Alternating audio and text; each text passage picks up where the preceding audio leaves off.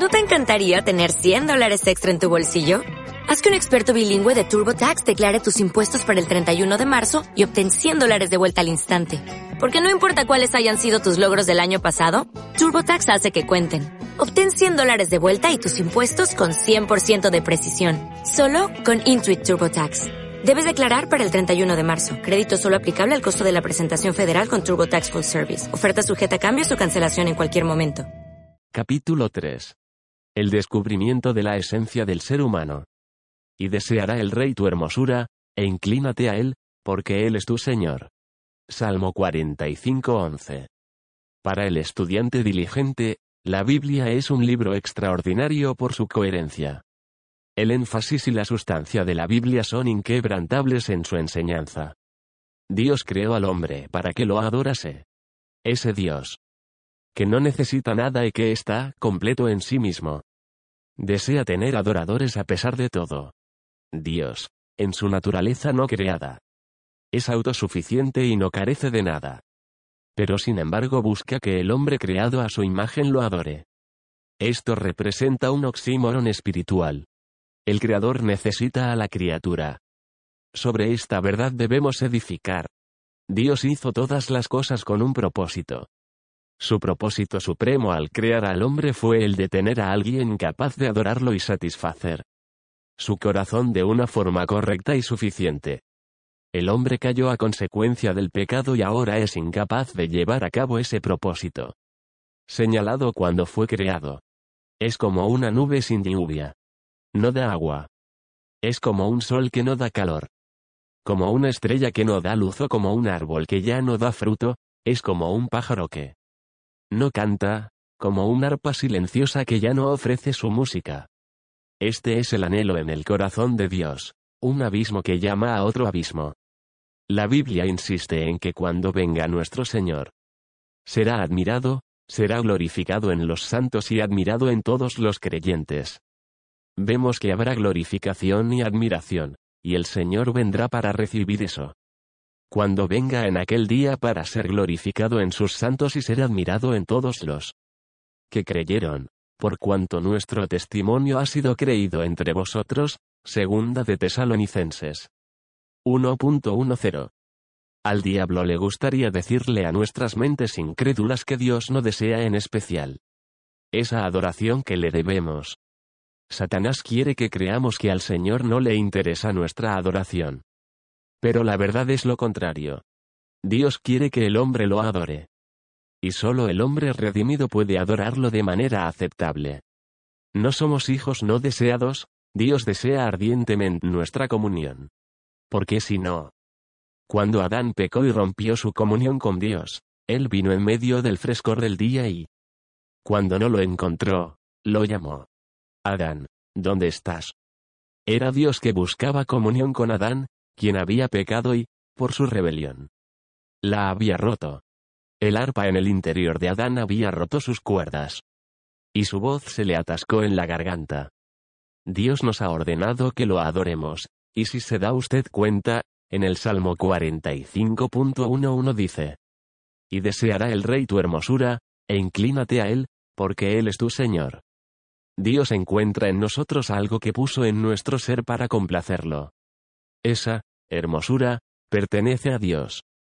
Esto es bastante opuesto a lo que suele oírse en los púlpitos de las iglesias evangélicas. No solo Dios quiere que el hombre lo adore, sino que éste, aun en su estado caído, tiene dentro de él algo que intenta responderle a Dios, aunque no lo logra. Por lo general, se nos dice que los hombres no quieren adorar a Dios. Sin embargo, no hay una sola tribu en este mundo que no practique cierta forma de religión ni de adoración. El apóstol Pablo hablaba de que todo el mundo extendería las manos por sí, acaso pudieran palpar a Dios. Por lo tanto, los hombres anhelan adorar a Dios. El escritor de himnos Isaac Watts expresó esto para nosotros con un lenguaje maravilloso. Al trono majestuoso del Dios de potestad, humildes vuestra frente, naciones inclinad. Él es el Ser Supremo, de todo es el Señor, y nada al fin resiste a Dios, el Hacedor. Del polvo de la tierra su mano nos formó, y nos donó la vida su aliento creador, Después, al vernos ciegos, caídos en error, cual Padre al Hijo amado salud nos proveyó. La gratitud sincera nos dictará el cantar. Y en tiernos dulces sones al cielo subirá, con los celestes himnos cantados a Jehová la armónica. Alabanza doquier resonará. Señor, a tu palabra sujeto el mundo está. Y del mortal perecen la astucia y la maldad, después de haber cesado los siglos de correr. Tu amor, verdad y gloria han de permanecer. Cuando una persona cae de rodillas y extiende sus manos hacia lo alto, hace lo más natural del mundo. Algo en lo profundo de su ser le incita a buscar a alguien o algo fuera de sí que pueda adorar y alabar. En su estado irredento, el hombre ha perdido el camino y no puede definir claramente el objeto de su adoración deliberada. Por eso su búsqueda lo aleja de Dios. Cuando no encuentra a Dios, el hombre llena el vacío de su corazón con cualquier cosa que encuentre. Aquello que no es Dios nunca podrá saciar aquel corazón creado exclusivamente para la presencia divina. Existe otra faceta de la fe que debemos tomar en consideración. Supone creer que Dios no nos ama tanto como dice que lo hace. No creemos ser tan preciosos para Él o que nos desee tanto, como dice hacerlo. El enemigo del alma humana nos ha vendido semejante mentira, no solo para derribarnos, sino también para mantenernos alejados de la comunión amante de la presencia divina. A él no le importamos nada. Pero su odio a Dios le impulsa a hacer todo lo que esté en su mano para negar al Todopoderoso. Aquello que le pertenece por derecho. Si de repente todo el mundo recibiera un bautismo en la creencia pura y alegre de que Dios quiere que nosotros lo adoremos, admiremos y alabemos. Podría convertirnos de la noche a la mañana en el pueblo más radiante y feliz del mundo. Entonces descubriríamos por fin nuestro propósito. Dios se complace en nosotros y anhela nuestra comunión. Si la humanidad no hubiera caído, la adoración seguiría siendo lo más natural del mundo. Porque Dios diseñó al hombre específicamente para que lo adorase. Él creó al hombre como su instrumento musical especial. Para que le ofreciera una alabanza dulce y natural. Sin embargo, cuando el hombre se rebeló y se apartó de este propósito, cuando el pecado entró en su vida, lo que se ha vuelto natural es el pecado. La naturaleza del hombre está caída. Pero esta no era la intención original de Dios para nosotros. Si todo el mundo tuviera cáncer, Podríamos decir que el cáncer es natural y aceptarlo como tal. No obstante, no es natural. Porque cuando Dios hizo el cuerpo humano, no tenía en mente unas células anómalas que formarían un cáncer para destruir a las personas. Cuando Dios hizo el alma humana a su propia imagen, su meta era que actuásemos de acuerdo con aquella naturaleza divina. Nunca pretendió que el virus del pecado infectase ese lugar sagrado dentro del hombre. Por consiguiente, el pecado es lo antinatural. Es una sustancia foránea que contamina el corazón y la vida de los hombres. Repeliendo así la mirada de Dios. Debido a esta condición de la humanidad. El pecado es natural, y la alabanza antinatural. Por eso son muy pocos quienes realmente la practican. En consecuencia, es importante comprender que nadie puede trazar su propio patrón de adoración o adorar a Dios como le apetezca. Aquí el placer pertenece solo a Él. Aquel que nos creó, para adorarlo. También ha decretado cómo debemos hacerlo. No podemos adorar a Dios como queramos, nuestra adoración debe adaptarse siempre a la voluntad divina. Dios no acepta cualquier tipo de adoración. La acepta solamente cuando es pura. Cuando fluye de un corazón sometido a la influencia del Espíritu Santo solo puede aceptar este tipo de adoración, compatible con su naturaleza sagrada. Este engaño destruye la vida de multitud de personas en cada generación. Una trampa favorita del diablo, un recurso favorito de los poetas inconversos. Es sugerir que podemos adorar a Dios como nos apetezca y dependiendo de nuestro capricho. Y que mientras seamos sinceros todo estará bien. La falacia contenida en esta creencia es el hecho de que la experiencia religiosa es posible. Aparte de Cristo y de la redención. Es totalmente plausible tener una experiencia religiosa auténtica y no ser cristiano.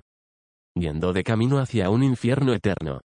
Esto es algo que sucede constantemente por todo el mundo. Puede que resulte difícil de concebir. Pero es totalmente posible tener una experiencia con Dios y, sin embargo, no tener una experiencia salvadora con Él.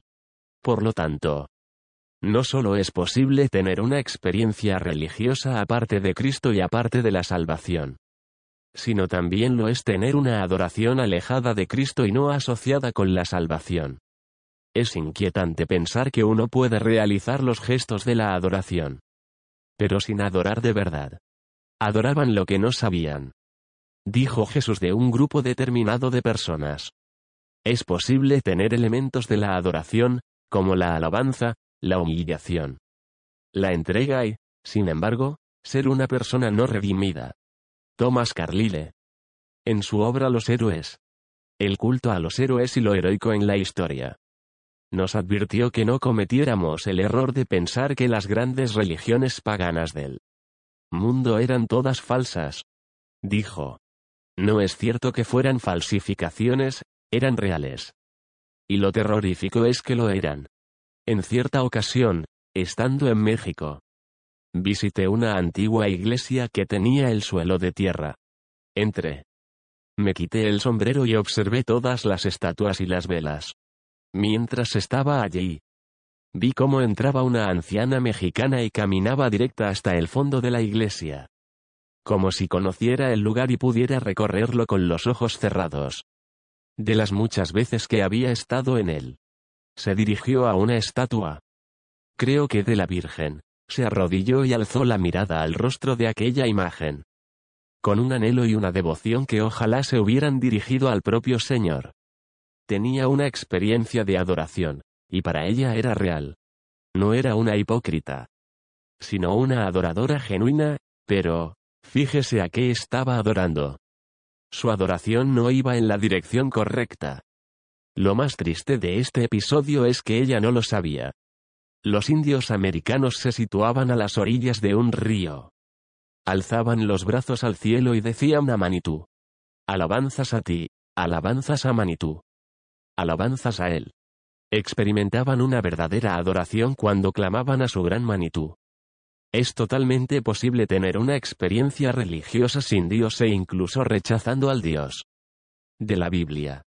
Es posible tener una experiencia de adoración, pero no de acuerdo con la voluntad divina y, por tanto, inaceptable para Dios. Porque Él aborrece la idolatría. La idolatría es, simplemente, la adoración dirigida a cualquier persona o cosa que no sea Dios y constituye el grado máximo de blasfemia. El apóstol Pablo entendía esto. Antes digo que lo que los gentiles sacrifican, a los demonios los sacrifican. Y no a Dios, y no quiero que vosotros os hagáis partícipes con los demonios. No podéis beber la copa del Señor. Y la copa de los demonios, no podéis participar de la mesa del Señor. Y de la mesa de los demonios, Primera de Corintios 10 20 al 21. Nuestro Señor dijo que llegaría un día en que las personas dirían, Señor, Señor, no profetizamos en tu nombre, y en tu nombre echamos fuera demonios. Y en tu nombre hicimos muchos milagros. Y entonces les declararé, Nunca os conocí, apartaos de mí, hacedores de maldad. Mateo 7 22 al 23. Él no aceptaba su adoración no podía aceptarla porque no estaba de acuerdo con la naturaleza santa de Dios. Él no puede aceptar ninguna adoración que no vaya destinada a Él y que no sea compatible con su santidad. Aquel que nos creó para adorarlo. También ha decretado cómo debemos hacerlo. No podemos adorar a Dios como queramos. Según nuestra voluntad o nuestro estado de ánimo. Dios no acepta cualquier tipo de adoración. Solo acepta la adoración cuando es pura y está dirigida por el Espíritu Santo. Dios ha rechazado casi toda la adoración de la humanidad en nuestro estado presente. Sin embargo, quiere que lo adoremos, nos lo ordena y nos lo pide. Obviamente. Cuando Adán no lo adoró, se sintió angustiado y dolido. A pesar de todo. Dios condena y rechaza casi toda la adoración de la humanidad. Un adorador debe someterse a la verdad de Dios, o no podrá adorarlo. Podrá escribir poemas y tener pensamientos elevados cuando vea un amanecer. Pero no podrá adorar a Dios, excepto si tiene fe y según la verdad revelada por Él. Adorar a Dios como Él puede aceptarlo significa someterse a la verdad acerca de su persona. Admitiendo quién dice Dios que es, y admitiendo que Cristo es quien afirma ser. Además, debe admitir la verdad sobre sí mismo. Es un pecador malvado, como Dios le dice. Esta es la última barrera para el arrepentimiento. El hombre, en su condición perdida, rehúsa admitir su pecaminosidad. Dios me hizo así. Argumenta y se jacta para reducir cualquier culpabilidad personal. Si no soy el responsable de mi condición, no tengo por qué introducir cambios. Dios tiene que aceptarme como soy. Sin embargo, tiene que admitir la verdad de la expiación guion la sangre de Jesucristo que nos limpia y nos libra del pecado guion y acercarse a Dios. Cuando alguien finalmente acepta su estado de pecador, a menudo se siente tentado de realizar su propia expiación. Pero este es un grave error. Porque no satisface el estándar divino para que su adoración sea aceptable para Dios. Usted debe renovarse conforme a la imagen de aquel que lo creó. Esa, imagen, debe restaurarse. Solo la persona renovada puede adorar a Dios de una forma digna o aceptable para él. Si el Espíritu Santo no hace estas cosas, todo será madera, heno y hojarasca. Mi adoración jamás sobrepasará la coronilla de mi cabeza, y el Dios de los cielos la rechazará igual que rehusó la de Caín. Tengo un libro. La Biblia, que me iluminó. Esta es la luz que alumbra a todo hombre, que la lea. Jesucristo es, la luz que alumbra a todo hombre que viene al mundo. La luz del corazón humano y la luz de este libro están en armonía, y cuando los ojos del alma miran la palabra de Dios viva, conocemos la verdad y podemos adorar a Dios en espíritu y en verdad. En el Antiguo Testamento, un sacerdote no podía ofrecer un sacrificio hasta haber sido ungido con aceite. Símbolo del Espíritu de Dios. Ningún hombre puede adorar desde su propio corazón. Puede buscar entre las flores, entre los nidos de las aves, entre las tumbas o donde le apetezca adorar a Dios. Esta búsqueda será inútil y lo conducirá a la frustración espiritual. Una persona no puede adorar de corazón. Solo el Espíritu Santo puede adorar a Dios aceptablemente. Y debe devolverle a Dios su propia gloria reflejada en nosotros. Si no alcanza nuestros corazones, entonces no hay reflejo ni tampoco adoración. Oh. Qué grande, amplia y completa es la obra de Cristo. Por eso no puedo sentir mucha simpatía por ese tipo de cristianismo que sostiene que el Evangelio sirve para evitar que una persona fume o beba alcohol. Eso es todo lo que hace el cristianismo, apartarme de algún mal hábito. De modo que no apueste en las carreras, le pegue a mi esposa o mienta a mi suegra. Por supuesto, la regeneración limpia tales cosas. Y el nuevo nacimiento hará a un hombre una nueva creación. Esos son los efectos de una naturaleza redimida por la sangre de Cristo. El propósito primario de Dios en la redención es restaurarnos al imperativo divino de la adoración, de manera que podamos oír de nuevo al Señor Dios. Y deseará el Rey tu hermosura, e inclínate a Él, porque Él es tu Señor. Salmo 45:11. La Iglesia militante conquistó al mundo con su religión gozosa porque, y solo porque, eran adoradores. Cuando la iglesia cristiana en cualquier generación deja de ser una compañía de adoradores, su religión sucumbe a los meros efectos externos, a las obras vacías y a los rituales sin sentido. Cuando usted empieza a hablar del Cordero que fue inmolado, de la sangre que fue derramada y de Dios Padre, Dios Hijo y Dios Espíritu Santo, entonces usted vive y adora en verdad cuando el Espíritu de Dios es quien gobierna. Adoramos en espíritu y en verdad, y esa adoración sobrepasa a los meros rituales externos. Dios lo creó para que lo adore. cuando el fundamentalismo perdió su poder ante la adoración. Inventó las majaderías religiosas para animarse. Por eso lo he odiado. He predicado contra él y lo he condenado todos estos años. Afirmando servir al Señor. La única alegría que tienen tales personas es el gozo de la carne. Elvis Presley fue un hombre más feliz después de abandonar su música sensual de lo que lo son muchos cristianos después de haberse sumido media hora en un frenesí espiritual inducido por ellos mismos. Para los redimidos. La fuente del Espíritu Santo es un pozo artesiano efervescente, del cual no es necesario bombear para obtener agua. Las aguas plateadas del Espíritu Santo, que inundan y fluyen del corazón redimido y renovado de una persona que adora. Son tan dulces y hermosas para Dios como el más precioso de los diamantes.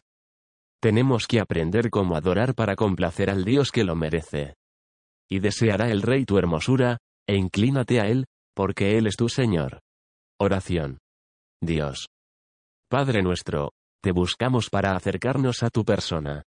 Nos volvemos al Espíritu Santo. Nuestro guía y maestro. Que nuestros corazones se sometan a su obra. Y que Él nos inunde con un gozo inefable y lleno de gloria. Basta el punto que nos remontemos por encima del ruido de este mundo y lleguemos a la luz inmarcesible.